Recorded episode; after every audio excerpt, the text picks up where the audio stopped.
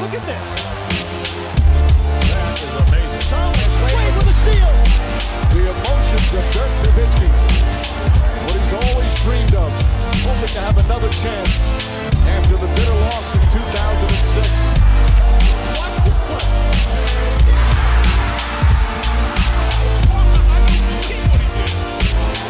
That is amazing. Hallo und willkommen zu Gut Next, dem deutschen Basketball-Podcast im Internet. Mein Name ist André Vogt und ich begrüße euch zur neuen Folge unseres kleinen, aber feinen Basketball-Hörspiels. Heute mit dem Fragen-Podcast. Ähm, ja, noch ist Freitag. Ähm, ihr hört, ich nehme das Ganze mal wieder in den Außenstudios auf in, in München. Grund ist, ich kommentiere gleich jetzt Atlanta gegen Philly.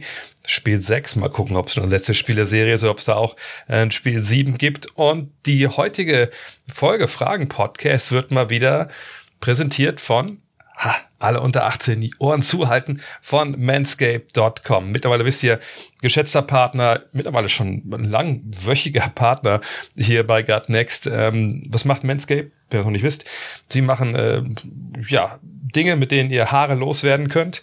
Ähm, vor allem, weil er sie abrasiert. Zum einen den ähm, Lawnmower. Das ist äh, ja ein High Performance Rasierer. Sie sagen Intimrasierer, aber ich, wenn ihr meine Fotos kennt, ab und zu, dann wisst ihr, Haare und ich, das ist eh ein schwieriges Thema. Ich habe ja diese Theorie, dass ein Mann im Laufe seines Lebens so ab 18, na, ein bisschen später, sagen wir mal 8, 25 vielleicht, äh, gleich viele Haare hat. Nur eben über die Jahre dann an anderen Stellen des Körpers. Also bei mir halt auf dem Kopf mir nicht mehr so viele, darf in anderen Stellen. Und an anderen Stellen das manchmal ein bisschen, wow, ist nicht so geil, ne? Dafür gibt's dann den Lawnmower oder halt den Weed Wacker, also zwei wirklich äh, hochentwickelte Rasierer.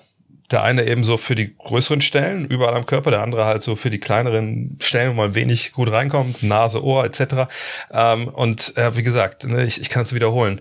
Gerade wenn man äh, Stellen am Körper rasieren will, wo man vielleicht nicht genau sieht, wo man da rasiert, oder weil da die eine oder andere Falte hängt, ja, da kommt diese Skin-Safe Technology, die die eingebaut haben, vor allem in den Lawnmower, äh, echt gelegen. Denn äh, weiterhin, falls ihr euch fragt, hat er sich mittlerweile schon mal irgendwo reingeschnitten, wo es bei Männern besonders weh tut? Nein, habe ich nicht. Und ich gucke meistens auch gar nicht mehr richtig hin, weil ich einfach so sicher bin, dass dann nichts passiert. Äh, das Ding hat einen, einen krassen Motor drin. Wenn das Ding voll aufgeladen ist, geht er einmal rüber und das war's.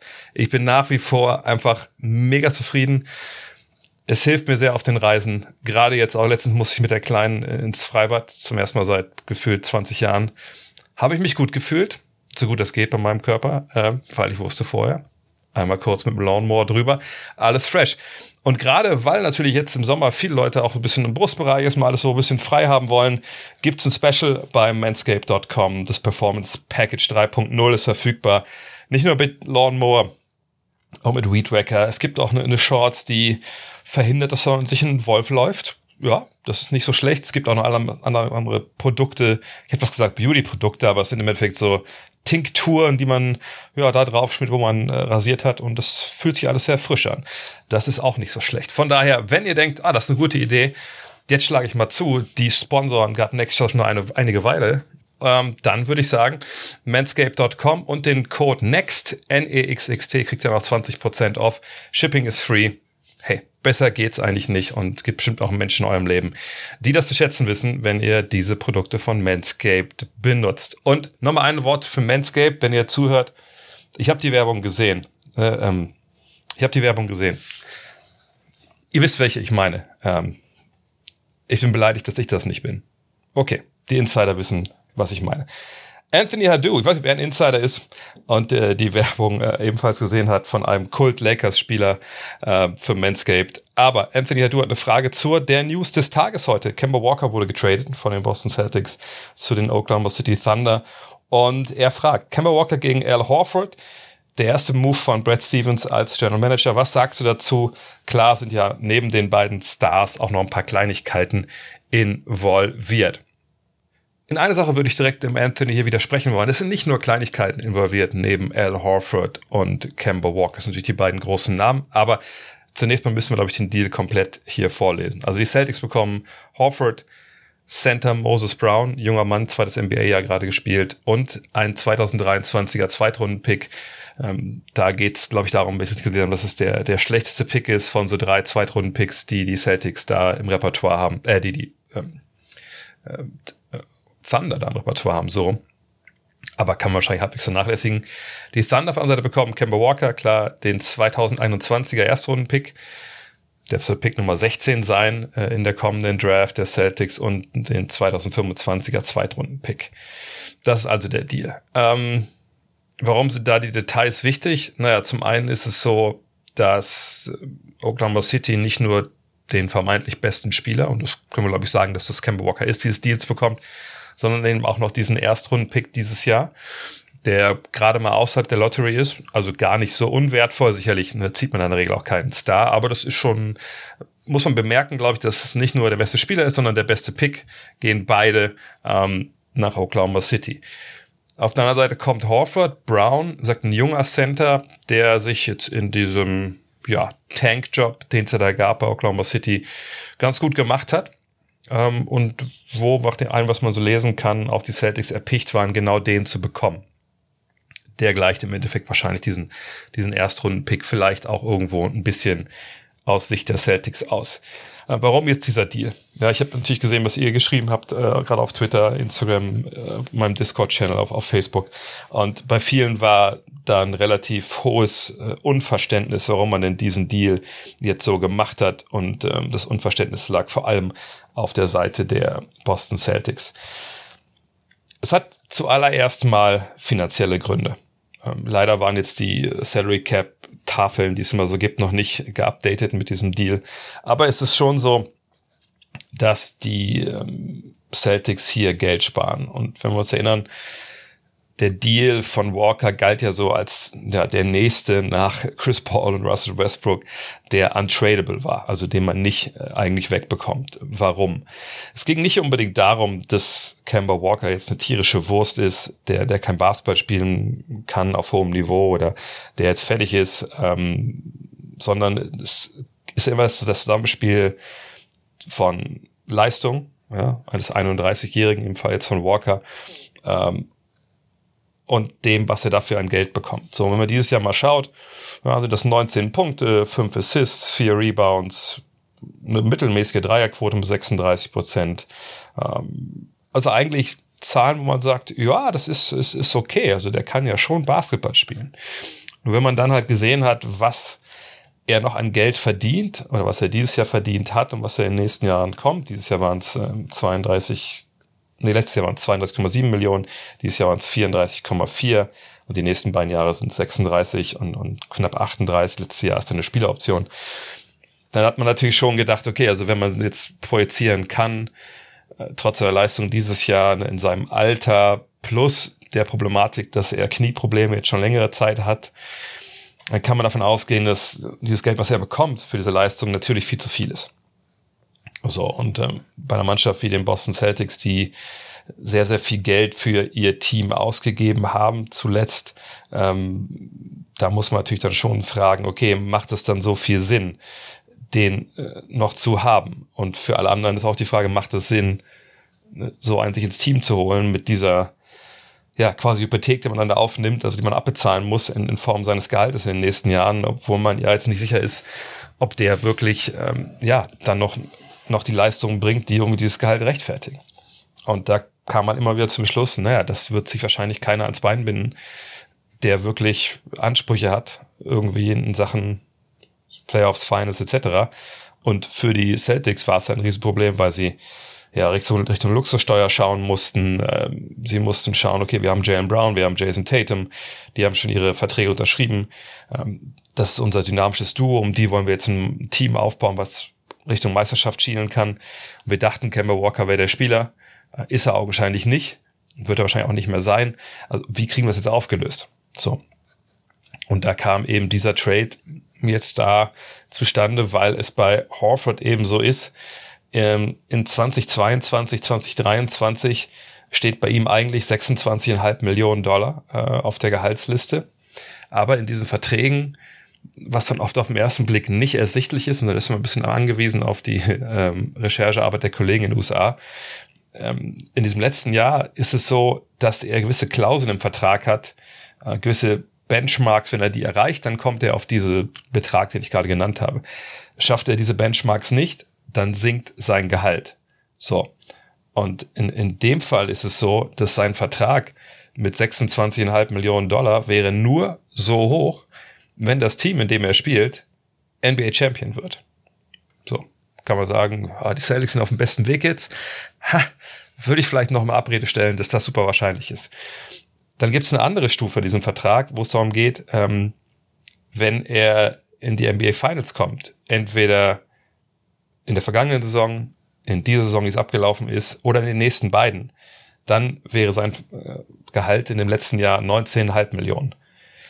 Jetzt ist er vergangenes Jahr nicht in den Finals gewesen, dieses Jahr nicht und die nächsten beiden Jahre auch da. Wart mal ab, was passiert, aber ist jetzt, würde ich Stand heute sagen, nicht super wahrscheinlich.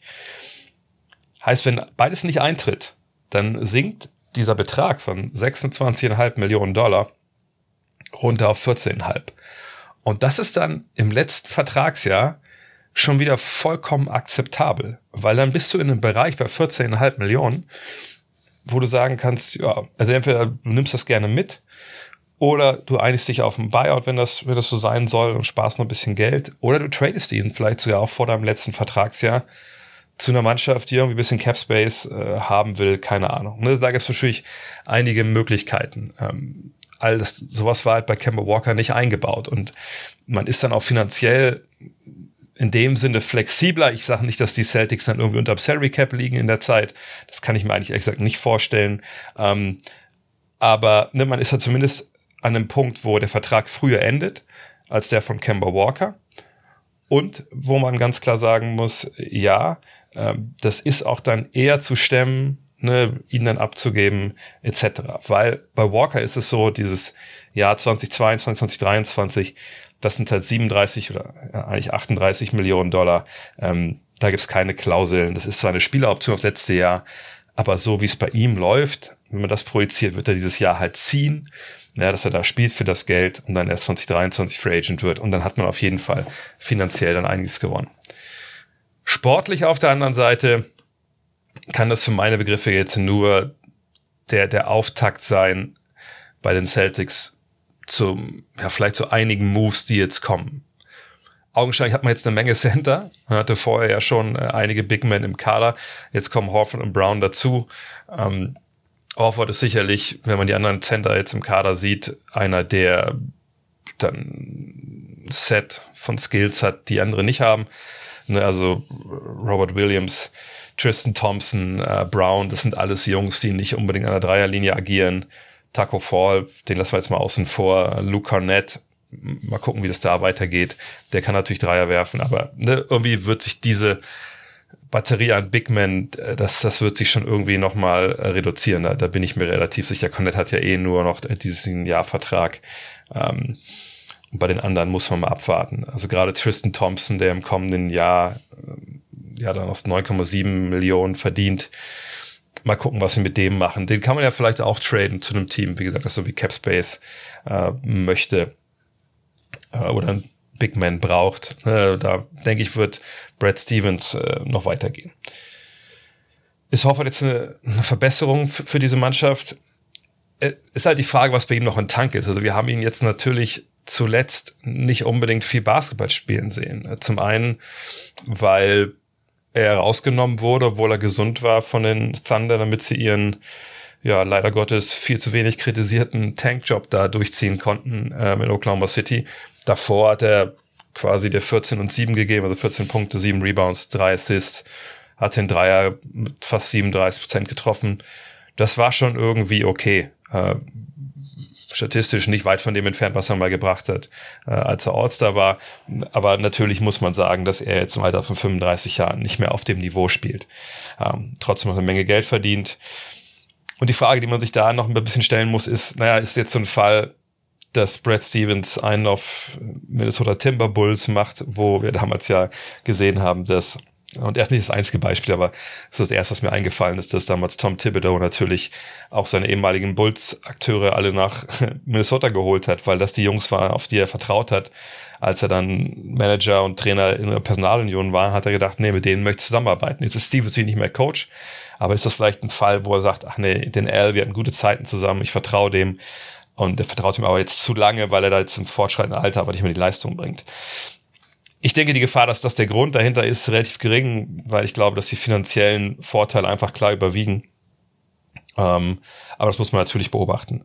Fakt ist, es jetzt kein Deal war, der die Celtics sofort viel besser macht, sondern es muss der Auftakt sein ähm, zu einer Reihe von Moves, wo man jetzt schauen muss, und ich will jetzt hier nicht die ganze Offseason der Celtics so durchdeklinieren, ähm, aber natürlich brauchen sie jetzt einen Point Guard, da kann man eventuell mit der Mid-Level Exception jetzt mal hantieren, ähm, vielleicht, vielleicht geht was Richtung Trade. Man kann Yvonne Fournier jetzt, glaube ich, auch eher halten ähm, ne, mit den Bird-Rechten, die man da jetzt hat. Ähm, das wäre vorher wahrscheinlich einfach viel zu teuer gewesen in Sachen Luxussteuer. Und so hat Brad Stevens jetzt noch einige Baustellen. Das war wirklich jetzt nur der Auftakt. Ähm, man hat diesen Erstrunden-Pick bezahlt ja, ich sage ja immer, diese Picks sind mittlerweile ein bisschen überbewertet. Äh, auf Platz, auf Rang 16 oder an 16. Stelle kann man natürlich um noch einen guten Spieler holen. Aber die Celtics sind natürlich auch in der Phase ihres, ihres Aufbaus, wo man sagen muss, nein, wir wollen jetzt den nächsten Schritt machen. Wir müssen jetzt um unser Flügelduo, solange es noch halbwegs jung ist, wirklich ein schlagkräftiges Team zusammenbauen. Und das, was uns in den letzten Jahren nicht gelungen ist oder nur unzureichend, ähm, das muss jetzt knallen. Also wir, wir können nicht wieder viel Geld ausgeben für irgendeinen Spieler, der dann geht. Also Ne? Kyrie, Gordon Hayward etc. Aber auch viele Verletzungen dabei natürlich. Aber ne, man muss jetzt da einen Fortschritt machen. Mit Marcus Smart wird man sehen, auch der wird dann im, nicht in diesem, sondern im kommenden Sommer Free Agent. Verlängert man, tradet man ihn. Also da ist noch eine Menge drin und ich kann mir vorstellen, dass Brad Stevens da auf jeden Fall sehr umtriebig sein wird. Was Oklahoma City auf Seite angeht, ja, in Oklahoma City geht's eigentlich ähm, um nichts. Ne? Gerade schon ein paar Mal gesagt, vergangenes Jahr war am Ende, muss man ehrlicherweise sagen, eine ziemliche Shitshow. Ähm, auf der anderen Seite muss man auch sagen, das ist halt der Weg, wie man als Small Market Team dann wieder aus, aus diesem Loch rauskommt. Walker kann bestimmt neben Shay Gages Alexander spielen, kann sicherlich auch da so, so eine Chris Paul Light Mentorenrolle übernehmen, ähm, kann für andere mitkreieren. Irgendwie kommt es mir aber so vor, als wäre das nicht das Team, also die Thunder jetzt, wo ich Kemba Walker die nächsten ein, zwei Jahre verorte. Den Vorteil, den man natürlich hat ähm, bei Oklahoma City ist, es geht für Sam Presti, den Manager, da um nichts.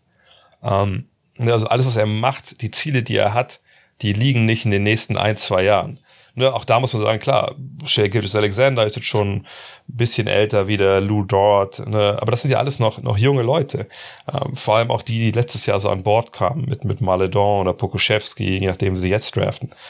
Ähm, und ich würde mich nicht wundern, wenn wir in den nächsten paar Wochen äh, irgendwann eine Push-Nachricht von Vogue oder Shams kriegen, dass Kemba Walker bei einem Team gelandet ist, was wirklich Titelambitionen hat. Ähm, wie komme ich da drauf? Naja, alles, was Sam Presti in letzter Zeit gemacht hat, war halt Draftpicks zu horten und den Klassiker dazu spielen, hey, du hast einen schlechten, jetzt zum Beispiel bei dem, bei dem Deal. Ne? Ach, ihr habt, ihr habt einen schlechten Vertrag, den ihr loswerden wollt in, in Kemba Walker. Naja, wir haben einen Vertrag, der ist auf den ersten Blick genauso schlecht, aber auf den zweiten natürlich eben nicht was habt ihr denn äh, noch zu geben? Klaas ist der bessere Spieler, aber ihr seid ja in einer ziemlichen, ziemlich misslichen Lage mit eurem Salary Cap. Wir jetzt hier gar nicht so. Also wie macht ihr mir das denn schmackhaft? Was ist denn mit eurem Erstrunden-Pick dieses Jahr? Der liegt da rum. Braucht ihr den noch? Packt den doch mal mit rein. So, und, ne, und das ist ja, das wäre der gleiche Deal, den man da mit Walker jetzt macht.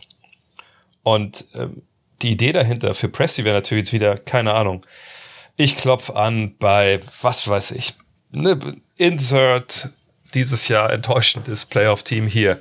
Und ich sage, du hast zwei Spieler, die ungefähr gleich viel verdienen ähm, wie, äh, wie Kemba Walker, die du nicht mehr brauchst und die eigentlich zu viel Geld verdienen für das, was sie leisten. Aber du willst unbedingt Kemba Walker haben. Hm. Hast du Erstrunden-Picks? Hast du Zweitrunden-Picks? Ach ja, okay, let's do it. Weil Sam Presti einfach den großen Vorteil hat, dass er nicht auf die sportlichen Belange gucken muss erstmal. Ne, das ist alles ähm, ja, in der NBA plant man nicht länger als drei, vier Jahre, aber ne, in dem Fall ist es halt der Process 2.0. So. Und von daher, ich würde mich, ich würde nicht darauf wetten wollen, dass Kemba Walker vor der Saison noch getradet wird, aber ich würde mich auch nicht wundern. Und ich denke, die Wahrscheinlichkeit, dass er früher, dass er getradet wird, sind höher, als er nicht getradet wird. 60, 40 vielleicht. Ähm, und das ist halt, ne, diese, diese Power, die Sam Presti hat, dass er äh, mit diesem, dieser besonderen Situation, dass er aufs Sportliche nicht schauen muss. Und dass er natürlich auch ein Team hat, was, was ganz billig ist. Ne? Dass er dann einfach schlechte Verträge aufnehmen kann und da sich halt Draft-Picks weiter ranziehen ohne Ende. Ähm, was er mit diesen ganzen Picks macht, das werden wir dann sehen. Äh, sicherlich kann man auch Picks wieder in Trades reinpacken, äh, vielleicht für Spieler dann, die man dann braucht, wenn es wirklich dann nach vorne geht. Aber auf jeden Fall ist es ein Deal, der für beide Seiten ähm, Sinn macht, wenn man die Hintergründe so ein bisschen kennt. Und man darf gespannt sein auf beiden Seiten, was jetzt so der, der nächste Step ist. Boah, das war vielleicht die längste Antwort aller Zeiten auf eine Frage hier bei Gut Next. Egal.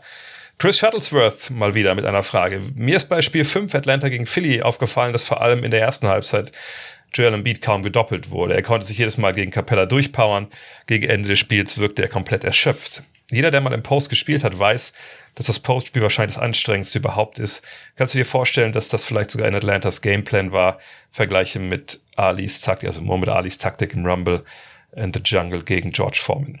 Ähm, nee, ich glaube nicht, dass das ein Rope Dope war, wenn ich ehrlich bin, weil wenn es einer war, dann muss man halt als, als Nate McMillan schon verdammt abgezockt sein. Man denkt, ah ja, wir sind 26 tief. Das läuft. Ah, 22, das läuft. Und dann auch noch am dritten Viertel so, ah, jetzt ist unentschieden. Der Plan geht, oder letztes Viertel war nicht unentschieden, das dritte Viertel war nicht unentschieden, aber am dritten Viertel war man auch nicht, ich glaube, auch noch mit vier oder sechs, glaube ich, das dritte Viertel gewonnen. Dass man dann sagt, ah, das jetzt haben wir sie genau da, wo, wo wir sie haben wollen, das glaube ich eigentlich nicht. Ähm, Natürlich kann das passieren, dass man sich auspowert. Ähm, gerade einer wie, äh, wie Embiid auch mit, seinen, mit seiner Knieverletzung, dass der Tank nicht hundertprozentig voll ist. Ne? Ja, das kann man durchaus, darauf kann man durchaus gehen oder das, das erwarten. Aber ich denke nicht, dass das, wie gesagt, eine gewollte Taktik in dem Sinne war, dass man sich, dass man ihn da sich auspowern lassen wollte. Es ist vielleicht eher eine Taktik gewesen, wo man dachte, okay, wir, wir, wir bringen die später. Und dann war es vielleicht ein Fehler eigentlich, dass man sie nicht früher mal gebracht hat. Denn es ist ja dann schon so, gerade wenn es um so Doppelgeschichten geht, ähm, wir haben es auch schon in anderen Serien nach dem Pick and Roll gesehen, wenn ein Star den Ball hatte oder in hier Fall im Post. Das sollte man schon dann stellenweise recht dosiert einsetzen, damit man den Rhythmus des Gegners stört. Und wenn du mit 20 hinten liegst, ist vielleicht auch schon ein bisschen zu spät. Ähm, nee, also die Gründe, glaube ich, warum Atlanta das gewonnen hat und Philly verloren, die haben wir, glaube ich, in der Rapid Reaction ganz gut, gut dargelegt. Ähm, und heute Nacht jetzt, wie gesagt, ich bin gespannt, wie äh, Spiel 6 dann jetzt ausgeht. Ähm, aber ich würde mich wundern, wenn dann nicht doch mal gedoppelt wird, wenn das wieder so läuft. Ähm, weil das schon eine Waffe ist, die man einfach einsetzen sollte.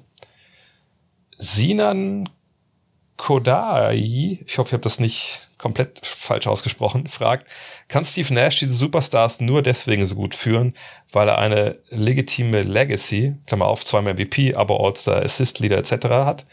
Oder woher kommt es, dass diese teils schwierigen Superstars auf ihn als Rookie-Coach natürlich mit seinem Trainerstab hören und so fokussiert wirken, trotz den Ausrutschern von beispielsweise Kyrie Irving? Spielt hier das Ziel, Ziel die wichtige Rolle, sodass Nash eigentlich nur zur richtigen Zeit in der richtigen Franchise ist? Nee, so würde ich das nicht sehen wollen. Wenn wir uns erinnern, Steve Kerr kommt auch als Rookie-Head Coach äh, zu den Golden State Warriors und der hatte eben nicht äh, ja dieses Resümee, nicht diesen Lebenslauf. Ähm, und wenn wir andererseits mal schauen, wer so ja vielleicht auch gescheitert ist als Head Coach, obwohl man äh, ein tolles Resümee hat, na, da muss man ja gar nicht so weit schauen. Also das sieht man zum Beispiel Jason Kidd ähm, das ist ja nicht so weit in der Vergangenheit. Ein bisschen weitergehen will, sieht man Magic Johnson, ähm, dessen Intermezzo an der Seitenlinie jetzt auch nicht unbedingt von Erfolg geprägt war.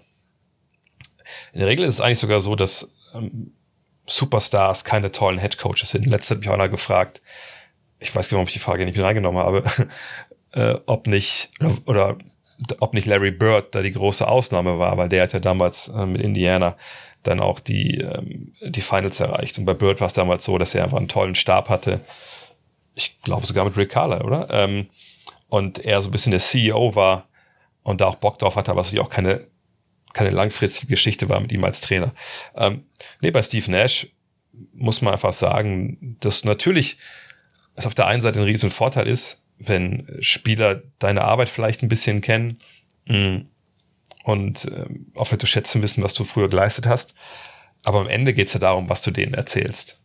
Und du kannst der beste Spieler der Welt gewesen sein, wenn du den Blödsinn erzählst, wo sie merken, das passiert auf dem Feld nicht so, wie du das erwartet hast, oder es passieren die Sachen, die du gesagt hast, dass sie jetzt kommen, oder Sachen funktionieren einfach nicht. Naja, dann verliert so ein Team das Vertrauen. Ähm, als Head Coach musst du natürlich auch in der Lage sein, äh, eine Mannschaft auch so psychologisch zu führen. Du musst verstehen, wie du so Teams, äh, so, so Spieler halt nehmen musst. Ähm, aber auch da, glaube ich, hilft, kann es ein Vorteil sein, wenn du da ein tolles Resümee hast, aber es ist nicht entscheidend. Ich glaube, was, was ihm sehr hilft, ist, dass er natürlich mit Kevin Durant schon in Golden State zusammengearbeitet hat. Da war er ja so ein Special Advisor und hat da sicherlich äh, auch schon ne, sich Vertrauen erarbeitet. Aber am Ende des Tages äh, geht es halt darum, wie du mit Leuten sprichst, was du zu sagen hast. Und in zweiter Linie geht es erst darum, was du selber erreicht hast. Also ich würde da jetzt keine Korrelation unbedingt sehen. Wie gesagt, ähm, wie die eigene Legacy da aussieht, wenn ich ehrlich bin. Und nochmal, ich habe sogar schon ein paar Wochen schon mal thematisiert hier, also die Aufgabe, die er hatte dieses Jahr mit den vielen Ausfällen, da muss man gar nicht unbedingt auf, auf Kyrie Irving zeigen. Also vor allem halt Durants fehlen, Hardens fehlen, ne, diese wirklich einzigartige Situation, dass ein Team mit so drei Stars einfach die ganze Saison quasi nicht zusammen gespielt hat und erst zu den Playoffs zusammenkommt und jetzt auch wieder andauernd verletzt ist. Ne? Also wie er das äh, im Endeffekt umschifft hat und das Schiff da steuert, egal wie das jetzt ausgeht ähm, in, in Spiel 7 gegen die Bucks, da muss man sagen, äh, Respekt vor Steve Nash. Fabian fragt, mir geht das in den letzten Jahren viel zu schnell mit Spieler XY ist in den Playoffs nicht spielbar. Letztes Jahr habe ich oft gelesen, dass Jokic Gobert vom Court spielt, da Gobert, diesjähriger Defensive Player of the Year, ihn nicht an der Dreierlinie verteidigen kann. Jetzt heißt, dass Janis nicht spielbar ist, weil er keine Freie vertrifft. Was denkst du darüber? Das ist wieder die wöchentliche Frage äh, zum Thema. Ich weiß ja nicht, wo der Fabian das hier gelesen hat. Ähm, sage ich oft genug selber diesen Satz, Spieler XY ist nicht spielbar in den Playoffs? Ja.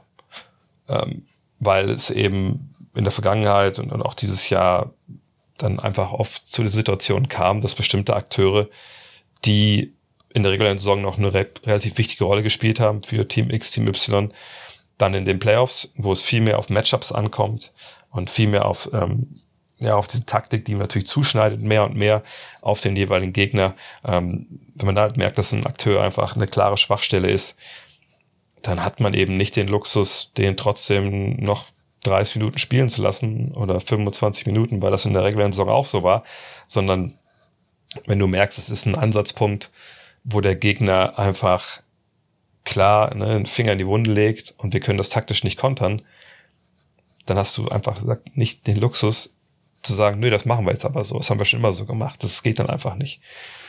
Die beiden Fälle, die hier genannt werden, da muss ich sagen, also wenn wirklich jemand geschrieben hat, dass Janis nicht spielbar ist, weil er keine Freie vertrifft, ja, dann sollte vielleicht doch nochmal ein Termin beim Arzt gemacht werden. Weil das ist ja unfassbarer Blödsinn. Also das ist wirklich, wirklich unfassbarer Blödsinn. Äh, wüsste ich jetzt auch gar nicht, was man dazu sagen soll. Das wäre genauso blödsinnig zu sagen, ah ja, äh, keine Ahnung, Magic Johnson konnten wir früher nicht spielen lassen bei den Lakers, weil er keine Dreier getroffen hat. Also das, das, das entbehrt ja jeglicher Grundlage.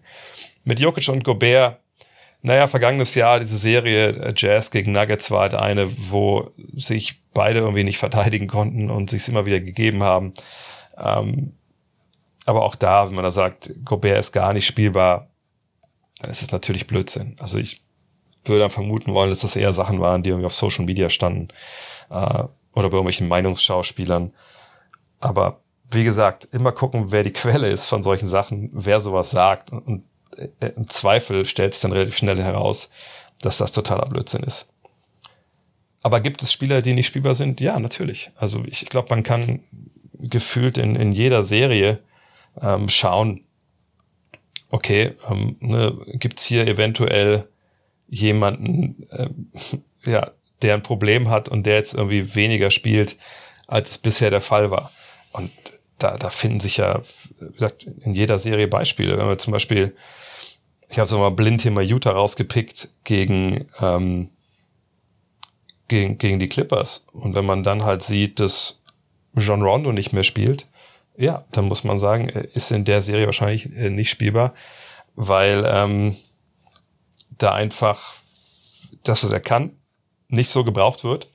Ähm, und auf der anderen Seite ne, ist es so, dass er, er angreifbar ist. Ähm, wenn wir uns die Serie, äh, was können wir noch uns angucken? Ich komme gerade, aber ich klicke mal wild durch hier. Clippers gegen, gegen Mavs, war, war da jemand nicht, äh, nicht spielbar? Ich schaue mal gerade hier. Ähm, ja gut, hat ja irgendwie doch jeder mal gespielt. Bei Dallas, das war ja dann ganz wild. Aber auch, auch da gab es halt dann Matchups, ne, die dann einfach vielleicht noch früh in der, in der Serie laufen und dann aber nicht mehr. Bei den Bucks fällt mir gerade ein, äh, dass wir natürlich ähm, da den Fall haben, dass Bobby Portis jetzt gar nicht mehr aufs Feld kam, eben weil man defensiv wahrscheinlich damit jetzt nicht leben möchte, äh, dass er einem da wehtut. Ähm, ne? Und so gibt es immer wieder äh, Beispiele in den Playoffs. Und es ist auch nicht schlimm, es ist, kann sich auch ändern von Serie zu Serie. Ähm, von daher, das ist schon ein Satz, den man leg legitim sagen sollte, aber wie immer, ähm, wenn man es absolutistisch macht, ist es wahrscheinlich dann doch irgendwie falsch. Max Pultermann fragt, wird Luka Doncic auch noch gehen, nachdem die Vertragsverhandlungen auf Eis liegen? Oder was passiert mit ihm, wenn er den neuen Maximalvertrag nicht verlängern wird? Ähm, also vielleicht generell einen Satz zu dem, was da gerade in, in, in Dallas passiert. Das war natürlich, wir haben ja auch schon, ich habe ja auch schon in der Rapid Reaction da vorgestern, nee, gestern drüber gesprochen. Es war natürlich jetzt wilde Tage in, in Dallas, wo äh, sich eine Menge verändert hat. Wir haben angefangen von Donnie Nelson ähm, über Rick Carlisle und das ist schon, das muss man schon sagen, das ist schon erstaunlich, was da passiert ist. Ähm, Carlisle, ne, der Meistertrainer, zehn Jahre jetzt nach der Jet Championship äh, entlassen oder selber gegangen. Ähm, Donnie Nelson raus nach 24 Jahren. Das, das ist natürlich eine Zäsur jetzt bei den Mavs. Und ich lese natürlich auch, was da ja, in sozialen Medien geschrieben wird, was da alles spekuliert wird, etc.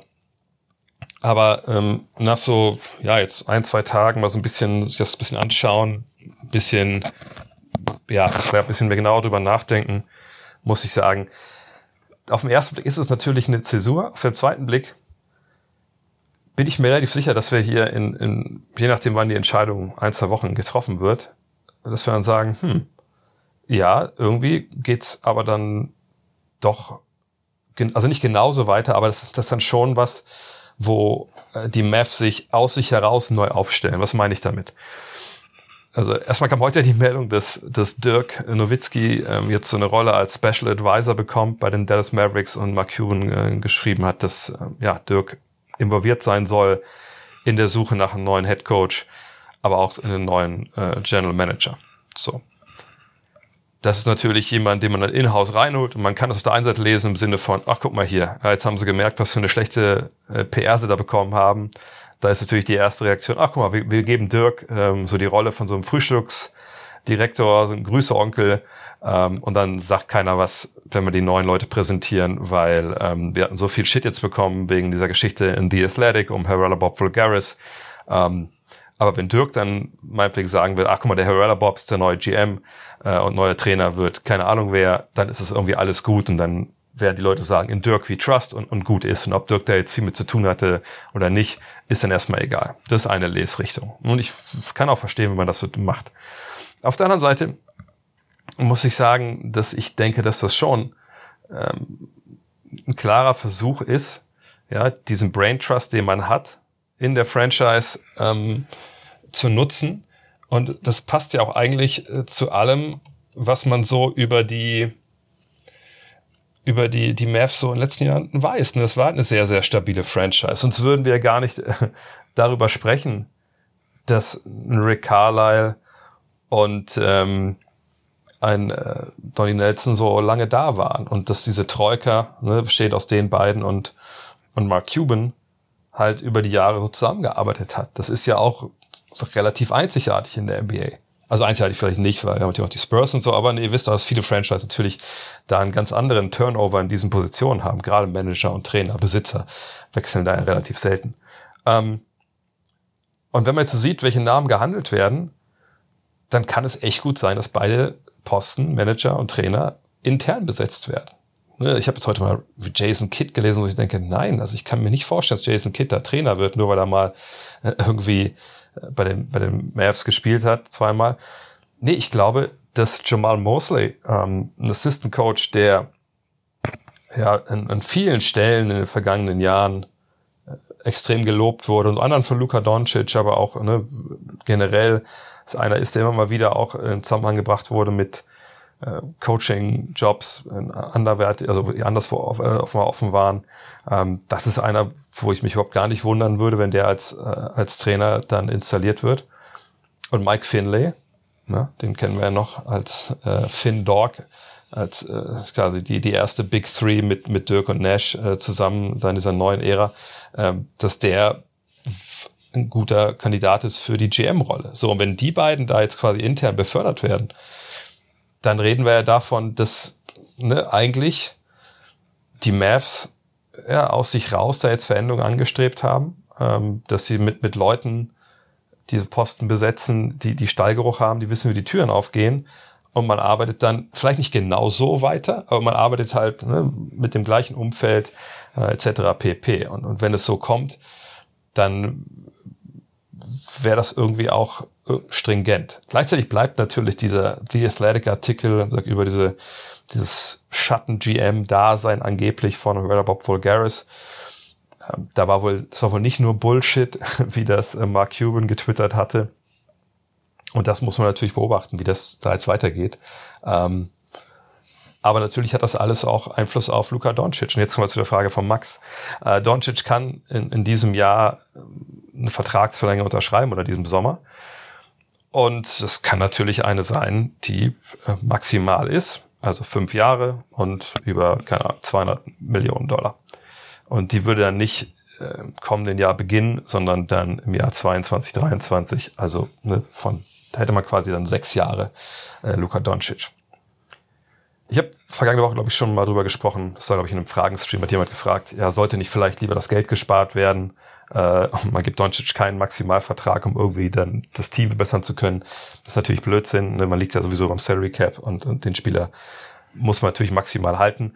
Und ich denke auch, dass die Vertragsverhandlungen momentan gar nicht wirklich auf Eis legen, denn es, ich weiß, dass da, äh, glaube ich, einen Tweet zu gab, aber naja, so richtig verhandeln kannst du momentan ja sowieso nicht. Und in dem Fall gibt's ja auch nicht viel zu verhandeln.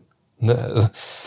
Er kriegt den Maximalvertrag, Punkt. Also, also das ist, erinnert mich so ein bisschen an, an Ray Allen damals, als ähm, das CBA damals neu geschrieben wurde und ähm, ne, dass es diese Maximalverträge gab äh, und damit eben auch eigentlich klar war, ne, wer also maximal was verdienen kann.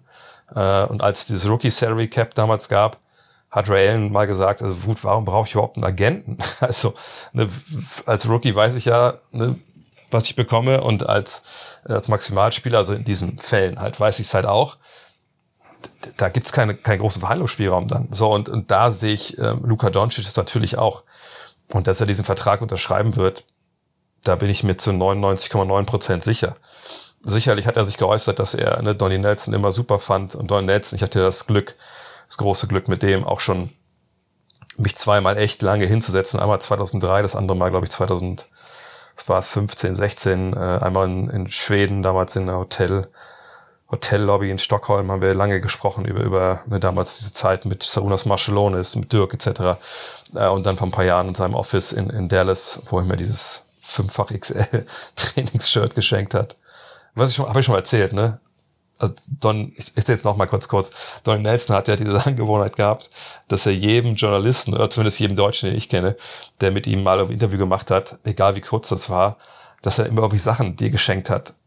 Also in meinem Fall war es dann halt so ein fünffach XL Trainingsshirt, was da in seinem verlodderten Büro rumlag. Und ein Kollegen von der, vom Bayerischen Rundfunk hat er damals ein paar Schuhe geschenkt, die, glaube ich, Größe 17 waren. Ist solche Sachen. Er war echt ein geiler Typ.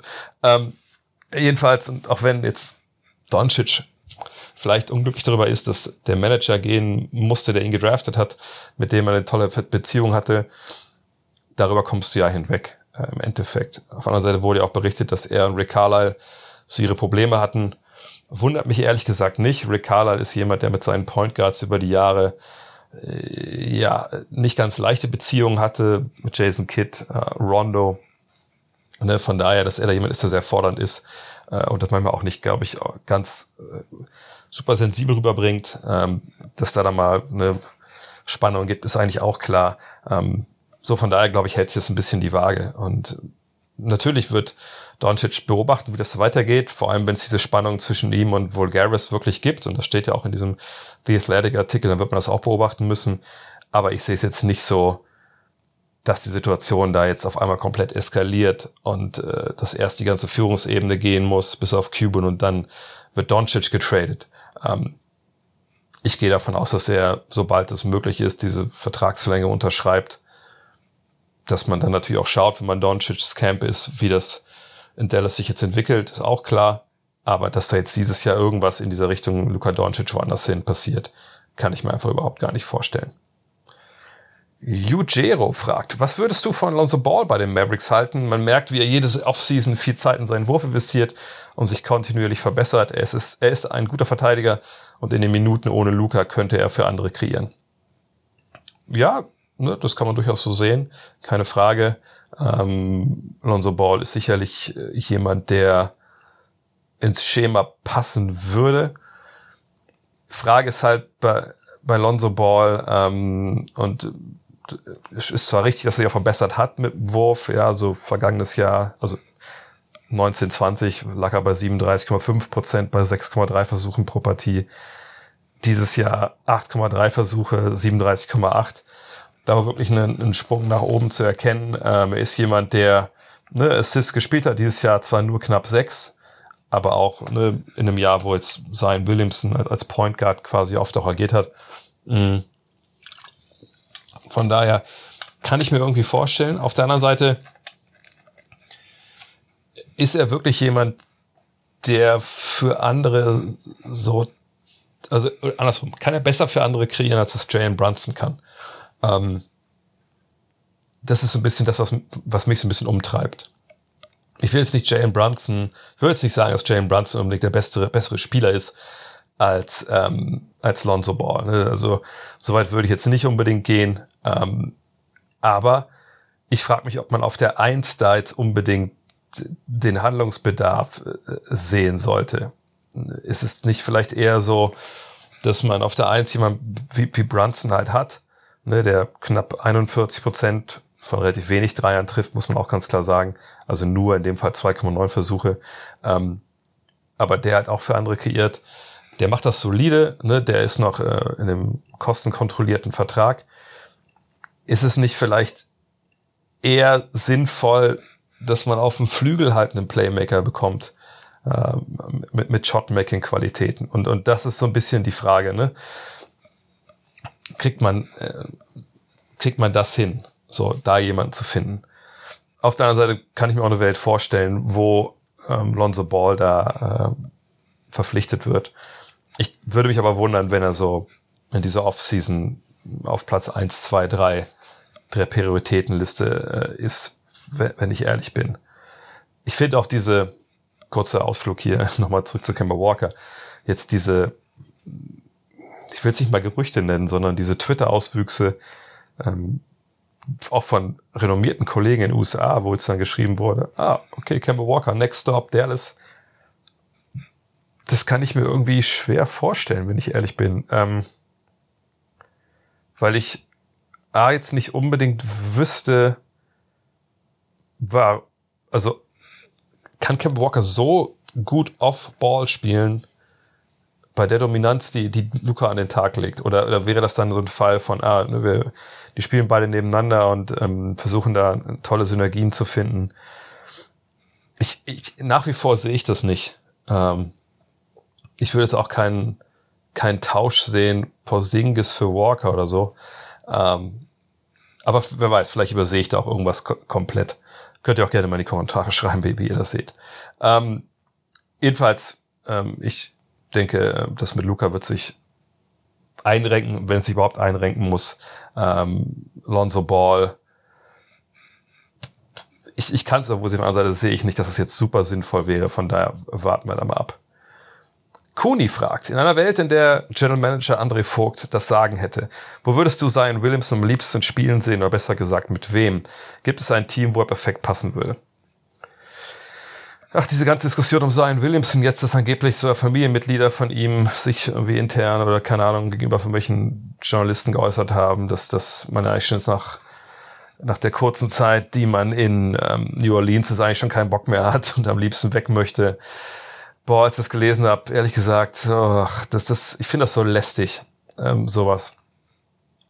Weil Zion Williams hat vergangenes Jahr im Endeffekt, wenn wir ehrlich sind, seine erste richtige NBA-Saison gespielt. So, und ähm, hat auch elf Spiele ausgesetzt wieder, aber auch alles gut, ne? Hat, hat einen riesen Schritt nach vorne gemacht. Ähm, Gerade was ich schon mal angesprochen habe, auch als einer, der äh, den Ball verteilen kann, so ein bisschen Point sein. Und das war, abgesehen davon, dass das Team jetzt nicht unbedingt den nächsten Schritt gemacht hat, das war eine Saison für ihn, die war ein klarer Schritt nach vorne. Wird dann jetzt äh, Anfang Juli 21 Jahre alt und ja, das ist ein aufgehender Stern am Basketballhimmel. Aber würde ich jetzt, wenn ich das sagen hätte, wenn ich der, der Basketball-Zar wäre äh, und ich könnte den NBA-Spieler von A nach B verschieben, würde ich einen, würde ich einen tiefen Drang verspüren, sein Williamson woanders hinzuschieben, weil ich denke, dass das basketballerisch eine Sünde ist, dass der in New Orleans spielt. Da muss ich sagen, nein. Also überhaupt gar nicht. Also natürlich lief das jetzt in den letzten zwei Saisons nicht so, wie das vielleicht viele sich gedacht hatten. Ne, die, die Pelicans galten da ja für viele also als Playoff-Team etc. Das hat sich jetzt nicht materialisiert. Das lag aber zum Teil natürlich auch an, an Zion Williamson, denn defensiv scheint er da noch nicht ein Level erklommen zu haben. Das scheint, hat er nicht erklommen wo man, also wo man irgendwie mit der Zunge schnalzen würde, ganz im Gegenteil. Da ist eher so, dass man so ein bisschen bitteres, bessere Mageflüssigkeit auf dem Mund hat, wenn man die verteidigen sieht. Ähm, von daher, wenn ich Zar wäre, der Basketball-Zar, der NBA-Zar, würde ich sagen, Zion, viel Spaß bei den Pelicans in den nächsten Jahren, denn ich würde ihn genau da sehen wollen. Das ist ja auch eine Franchise, die arg gebeutelt war im Zuge von Katrina. Ja, die Eltern werden sich erinnern. Ähm, das ist eine Mannschaft, die jetzt auf einem guten Weg ist. Auch keine leichte Aufgabe hat, um, um Zion und um Brandon Ingram da jetzt ein Team aufzubauen, was wirklich ne, dann auch mal die Erwartung erfüllt. Wir werden auch einen neuen Trainer finden müssen. Das wird auch natürlich ähm, ein wichtiges Thema sein für Zion Williamson. Aber im Endeffekt gilt für ihn äh, das, was eigentlich für alle äh, hochgedraftete Rookies gilt, die vielleicht dann relativ schnell denken, sie müssen jetzt mal ihre eigene Karriere in die Hand nehmen. Ja, nicht so leicht als Restricted Free Agent. Ähm, ne? Nach deinen vier Jahren bei einer Mannschaft kannst du alles unterschreiben. Ja, aber dein Team kann gleichziehen. Für New Orleans wäre sein Abgang, ich weiß nicht, ob es der Todesstoß für die Franchise wäre, aber es wäre natürlich ein richtig, richtig harter Schlag für diese Franchise. Von daher, wenn er seinen Weg da jetzt nicht rauszwingen will und ähm, sich so einem PR-Desaster aussetzen will, denke ich, sollte er da bleiben, sollte sportlich da auch die, die Aufgabe annehmen. Und ähm, ich will ihn da sehen und eigentlich nirgendwo anders, ehrlich gesagt. Inge Neumeier, wie könnte ein Simmons-Trade aussehen im Sommer? Wäre Kyle Lowry eine gute Idee oder sollten die Sixers größer denken? Klammer auf Dame, Klammer zu, oder will jetzt niemand mehr Simmons haben? Ehrlich gesagt überrascht mich dieses Ben Simmons Bashing so ein bisschen. Ähm, obwohl, äh, andersrum. Einerseits überrascht es mich überhaupt gar nicht, ne, weil man natürlich jetzt in den Playoffs vor allem auf ihn wieder schaut äh, und sieht, oh, guck mal, Freiwürfe, was, was ist da eigentlich los? Das ist schnell zu sehen. Ne, da müssen wir nicht drüber reden, dass das ist auch ähm, schnell diskutiert. Ähm, und wir sehen natürlich, er trifft immer noch keine Dreier okay. Ähm, auf der anderen Seite ist es so, naja, ist, ist er jetzt schuld? Er ist schuld daran, dass er keine Freiwürfe trifft. Okay. Ne, das ist jetzt eine Sache, das ist nicht schön. Das schränkt ihn auch ein. Auch sicherlich, weil er anfängt nachzudenken und vielleicht dann nicht den einen oder anderen Weg zum Korb mal nicht geht. Ähm, auf der anderen Seite hat er natürlich einen großen Wert für diese Sixers, offensiv wie defensiv. Und ähm, da, glaube ich, machen sich viele ein bisschen zu einfach und schauen dann immer nur äh, ne, auf diese eine Zahl, also 30,8 Prozent äh, von der Freiwurflinie äh, und, und hauen da drauf rum. und sagen, ja, alles klar, der Typ ist eine Wurst. Und da, da muss ich ganz klar sagen, nee, das, das sehe ich nicht so. Ist er jemand, der Kritik abbekommen sollte? Ja. Das gleiche gilt aber auch für Tobias Harris, ähm, der, der sicherlich auch jetzt in der Serie gegen Atlanta seine Probleme hat. Ähm, das gleiche gilt aber auch für, für viele andere Spieler im, im Sixers-Kader, die so ein bisschen abgetaucht sind oder einfach nicht zum Zug kommen. So. Ähm, ist Ben Simmons da ist der prominenteste und, und der, der am meisten Geld von denen verdient, wenn wir jetzt mal Harris rausnehmen, ja, okay, sehe ich alles. Aber ich sehe jetzt nicht, dass auf einmal es bei ihm jetzt so wäre, dass er ne, so Kapital da jetzt ins eigene Bett scheißt, dass man sagen müsste, nee, der muss weg. Und dann verstehe ich nicht ganz den Transfer zu, na, dann traden wir jetzt den mal gegen Dame Lillard oder gegen jemand anders. Also, wenn wir jetzt mal zur Frage zurückkommen vom Ingo, Kyle Lowry geht nicht. Kyle Lowry ist Free Agent. So. Klar, kann man Sign and Trade machen. Nur ich würde mich wundern, wenn da die Finanzen dann passen würden. Ähm, sollten die Sixers größer denken? Gut, ich meine, ihr General Manager Daryl Morey denkt immer groß. Das hat er in Houston schon gemacht, das wird er jetzt nicht ändern. Ähm, würde der, wenn es eine Möglichkeit geben würde, für einen Superstar Star zu traden, da sofort auch über Ben Simmons reden? Naja, klar, hat er mit James Harden auch gemacht. Ähm, vergangenen Sommer. Oder im Herbst. Winter war es ja eigentlich sogar. Oh Gott, oh Gott. Ähm, aber das jetzt Dame Lillard nochmal, wo, woher, woher nehmt ihr eigentlich alle den Glauben daran, dass Dame Lillard getradet wird? Er hat das selber nie gesagt. Sind die Sixers besser, wenn sie Damian Lillard traden? Der, das Gesicht der Franchise, wahrscheinlich mittlerweile auch äh, mehr das Gesicht, als es äh, Clyde Drexler zu, äh, damals war. Also ne, würde es, es die Blazers besser machen, wenn sie Dame Lillard traden? Die Antwort muss ganz klar sagen, heißen nein. So. Ähm, von daher, nein, ich, ich sehe das überhaupt gar nicht. Ähm, Simmons hat natürlich einen, Wert äh, in der NBA, gar keine Frage. Du brauchst auch eine Mannschaft, die, die seine Schwächen natürlich ausgleicht. Ähm, aber ich sehe weder Kyle Lowry, weil er Free Agent ist. Bei Kyle denke ich eher, dass irgendwo ähm, vielleicht als Free Agent auch, auch kommt. Ja, ich weiß nicht genau, welche Mid-Level-Exception die, die Sixers frei haben oder sowas. Ähm, das könnte ich mir vorstellen, weil er aus Philly kommt. Ich könnte mir vorstellen, dass der einer ist, der bei den, bei den Lakers anheuert, je nachdem, was die mit, ähm, mit, mit Andre Drummond und Dennis Schröder machen. Aber ich, ich sehe jetzt da, da keine große Lösung äh, für Simmons. Und ich habe letzten Jahr das auch gesagt. Ich, ich bin immer auch der Meinung, dass man Simmons offensiv noch besser einsetzen kann. Ähm, und ich, ich sehe jetzt eigentlich keinen Grund, dass man ihn traden müsste, wenn ich ehrlich bin. Domit T fragt, ist Rick, ist Rick Carla ein Kandidat für die Boston Celtics als Coach? Ja, augenscheinlich ist es so. Also ich habe mich auch ein bisschen gewundert, aber habe dann auch jetzt ein bisschen äh, von Kollegen drüben mal gesagt bekommen, ja, ja, das, das wird schon seit längerer Zeit so ein bisschen ähm, geflüstert. Hintergrund natürlich ist Rick Carla, der auch mal bei den Boston Celtics gespielt hat er ist ein sehr anpassungsfähiger Trainer. Das stand ja auch im The Athletic Artikel und das hat man die letzten Jahre ja auch gesehen. Also er hat ja seine Offense dann öfter auch, ne, auch stellenweise relativ fulminant angepasst. Von daher könnte ich mir vorstellen, dass er unter Brad Stevens arbeiten kann. Auf der anderen Seite ist natürlich Rick Carlin auch jemand, der mh, hm, er hat schon Temperament und, und passt es dann mit einem General Manager, der immer noch halb quasi, also ich sag nicht, dass Brad Stevens das, den Transfer nicht hinbekommt zu, ich bin jetzt nicht mehr der Trainer, aber ne, er ist ja dann so jung und noch, so, noch nicht weit weg ne, von, vom Trainergeschäft. Also ich kann mir schon vorstellen, dass es da eine relativ enge Abstimmung geben soll und wird. Und ob er da dann drauf Lust hat, das so zu machen, äh, also Rick jetzt, das, das, das müssen wir mal beobachten. Aber ähm, er soll Kandidat sein. Ähm, und wenn es passiert, würde es mich auch nicht überraschen, wenn ich ehrlich bin. Die NBA 2K21 Frage der Woche und Loris, du kannst mir was, äh, kannst mir eine Mail schicken an drake.next.de. Loris Schubert fragt, durch die Nominierung für das All-NBA-Team können Luka Doncic 30% und Joel Embiid 35% des Salary Caps ihrer Franchise bei Abschluss eines neuen Vertrages einkassieren. Im Fall von Embiid sind das 50 Millionen Dollar im letzten Vertragsjahr. Dies belastet die Franchises beim Bau des Kaders sehr. Warum sind die Prozentwerte so hoch? Man hätte auch die maximale Grenze niedriger setzen können, beispielsweise bei 25 Prozent. Somit hätten die Spieler ein hohes Gehalt und die Teams könnten den Kader ausgeglichen gestalten. Ist dies das Ergebnis von Verhandlungen mit der NBPA, also der National, Player, National Basketball Players Association, oder wurden die Verträge so hoch dotiert, um möglichen Superteams einen Regel vorzuschieben?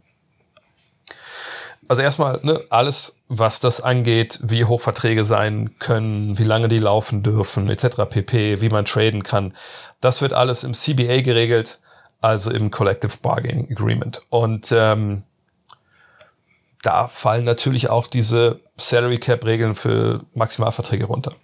Sprich, die NBPA und die Spieler, also die Spielwerkschaft und die NBA, also die 30 Besitzer, äh, einigen sich da auf ähm, ein System. Und das ist das System, auf das sie sich gerade geeinigt haben. Und natürlich spielen da mehrere Sachen mit rein. Zum einen, als Spielergewerkschaft willst du natürlich für die Stars das Maximale äh, oder für deine Spieler generell das Beste rausholen ist auch so, dass natürlich die Stars ja relativ viel zu sagen haben bei diesen Verhandlungen. Ähm, auch wenn natürlich der große Teil der, der vertretenen Akteure eben keine Superstars sind, die auch nicht für solche Verträge in Frage kommen. Aber ne, wie gesagt, man, man will da schon das Maximal natürlich auch für sich selber rausholen. Und das haben sie da jetzt auch mitgemacht. Und es ist auch so, dass das für meine Begriffe auch leistungsgerecht ist. Ne, wenn man sieht, was diese Spieler den Teams auch bringen an, an Merchandise, an, auch an Erfolg und ne, an die ganzen Geschichten, dann sind wahrscheinlich die Superstars auch eher die, die unterbezahlt sind von den NBA-Akteuren.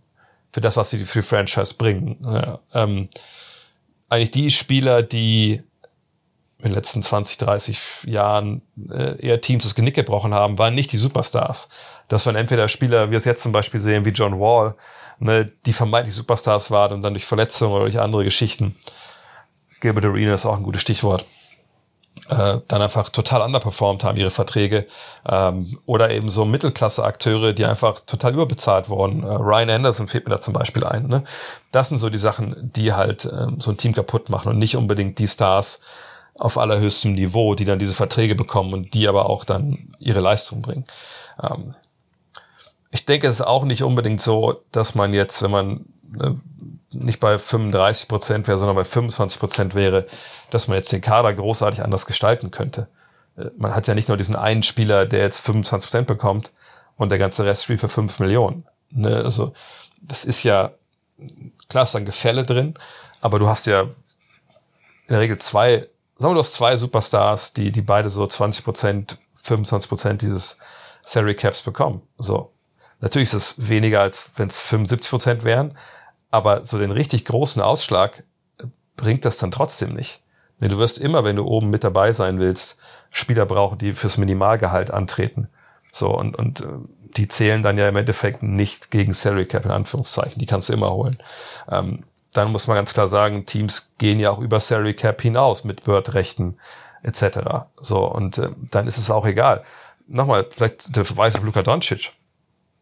Wenn die Mavs über dem Salary Cap liegen, und sie können dann Doncic verpflichten mit diesem Bird-Rechten, also ne, diesem Recht, dass du Spieler, die schon bei dir waren vorher, ich sag's jetzt mal vereinfacht, wenn du die dann als Free Agent halten möchtest, dann zählt, dann kannst du übers Salary Cap hinausgehen. Heißt, wenn du über Salary Cap schon liegst, oder meinetwegen nur noch drei Millionen am Salary Cap frei hast und Luca Doncic wird Free Agent, dann müssen, würde man eigentlich denken, ja gut, dann kannst du dem höchstens drei Millionen geben. Nein, das ist dein Bird-Spieler, dem kannst du bis zu einem Maximalvertrag geben das kommt ja auch auf ne, deine Gehaltsliste mit drauf.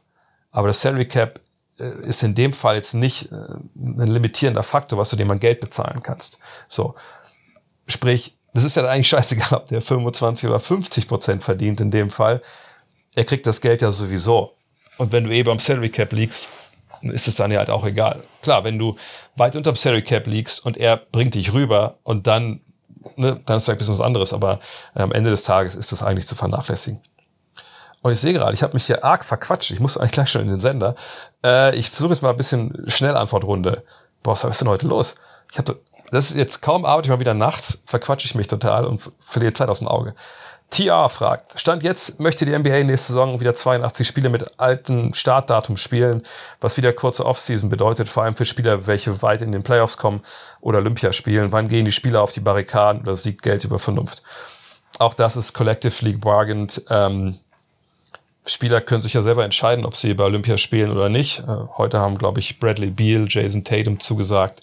Ähm, das liegt auch ein bisschen in der Eigenverantwortung der Spieler. Ansonsten könnte man natürlich jetzt argumentieren, die Offseason ist ein bisschen zu kurz.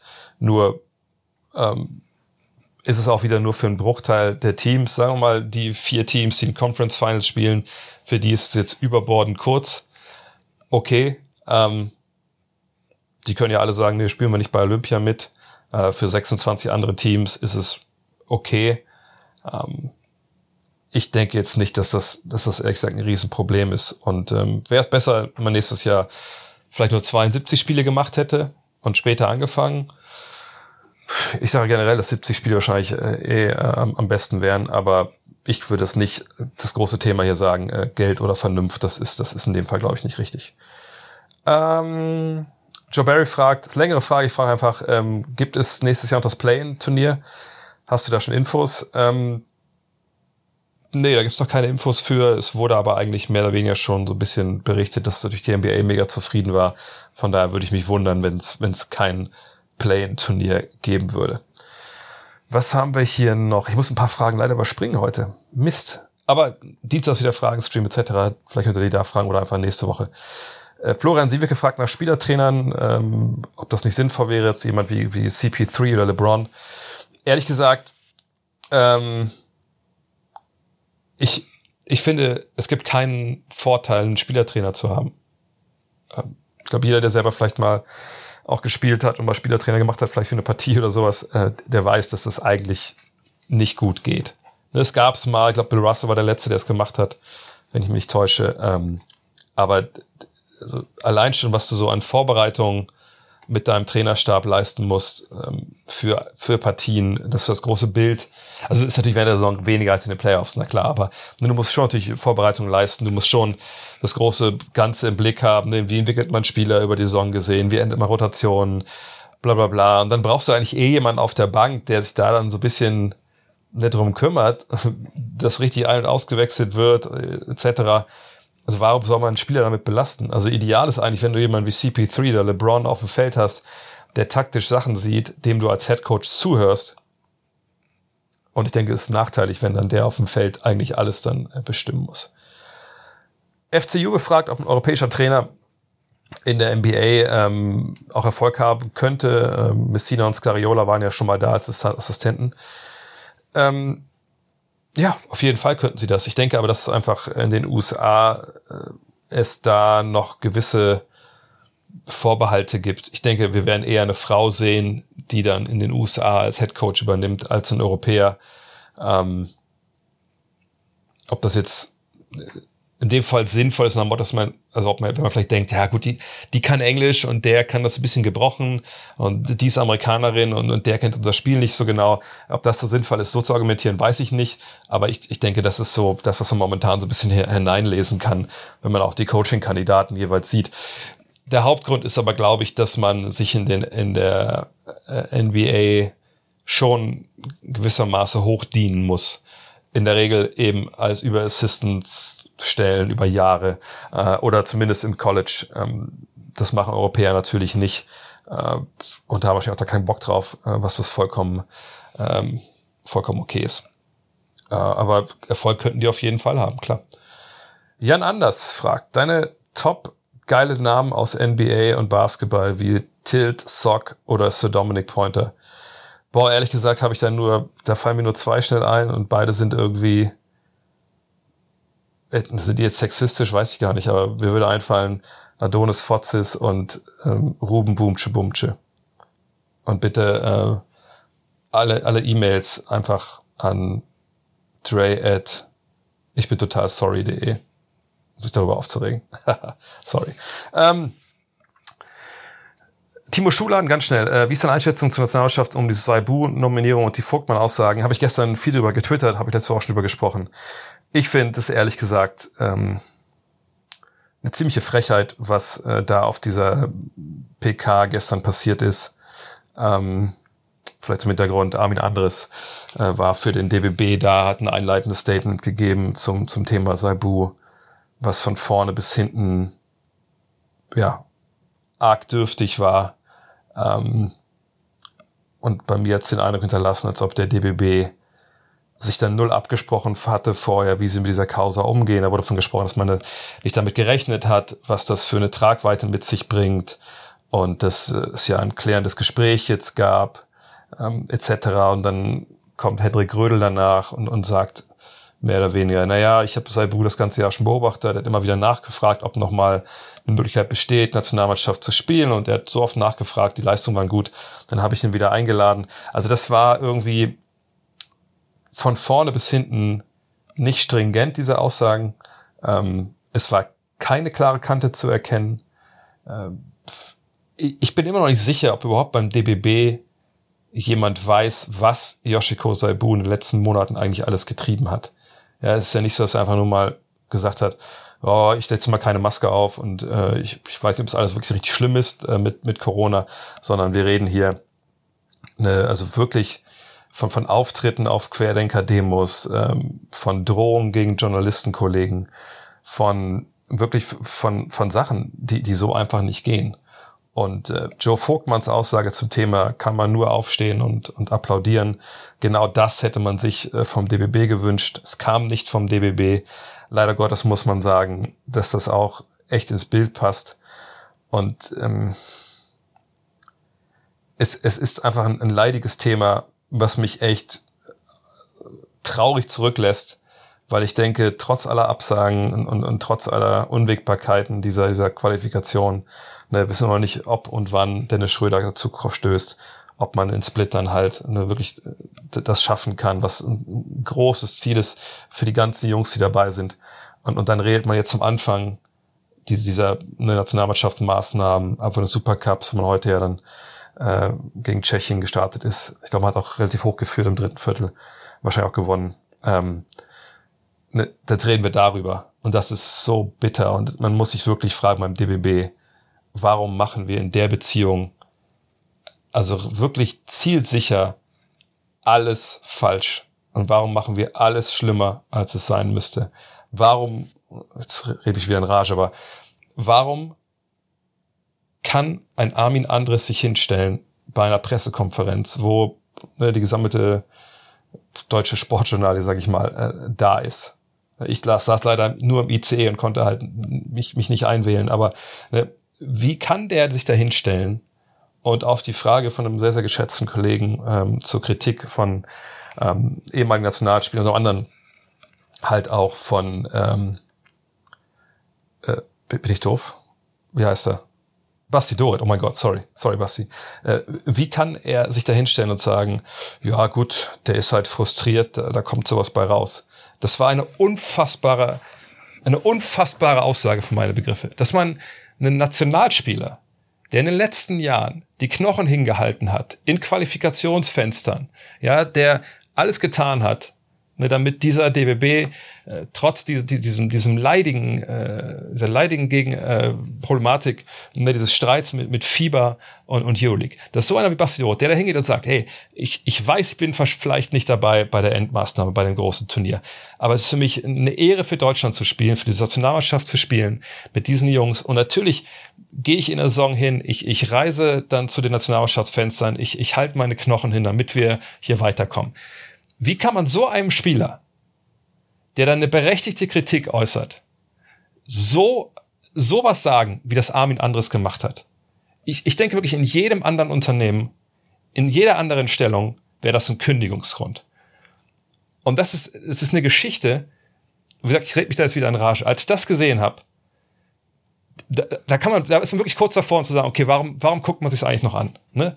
Also warum, dass, dass, dass, dass dieser Verband in der Lage ist, so zielsicher so einen Bockmist zu bauen und verdienten Spielern, die, die viel für diesen Verband getan haben, so in die Fresse zu treten.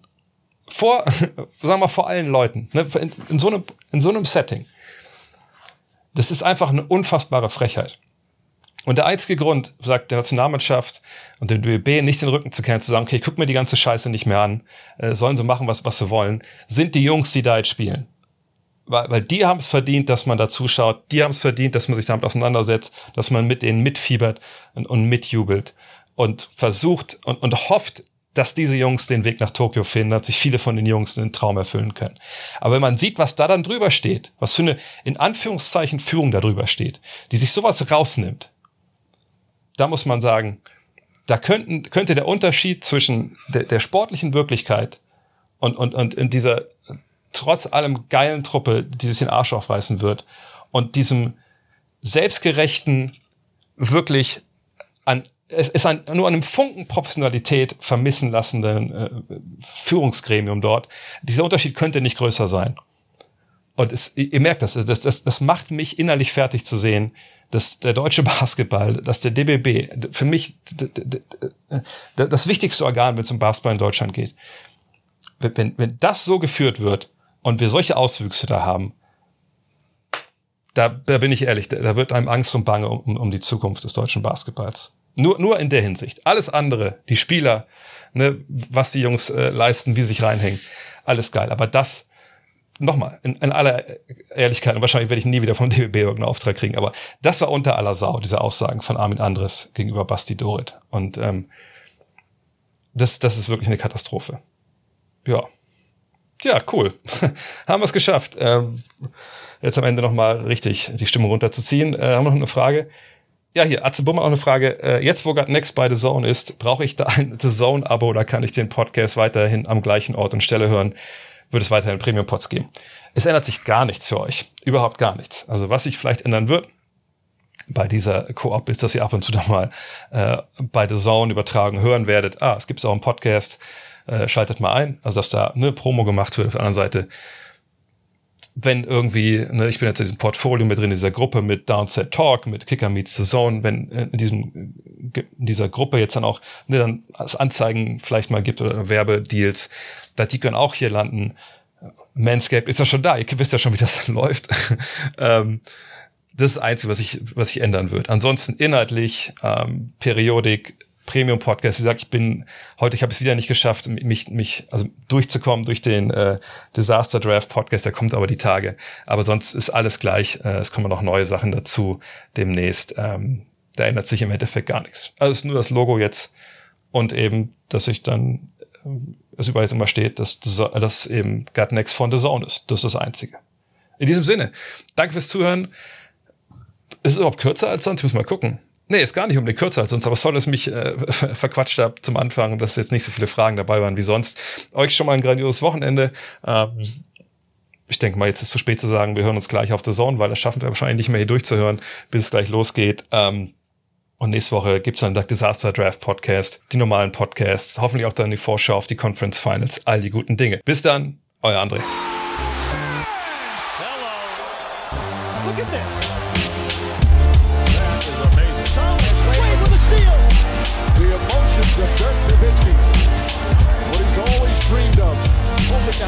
Chance after the bitter loss in 2006.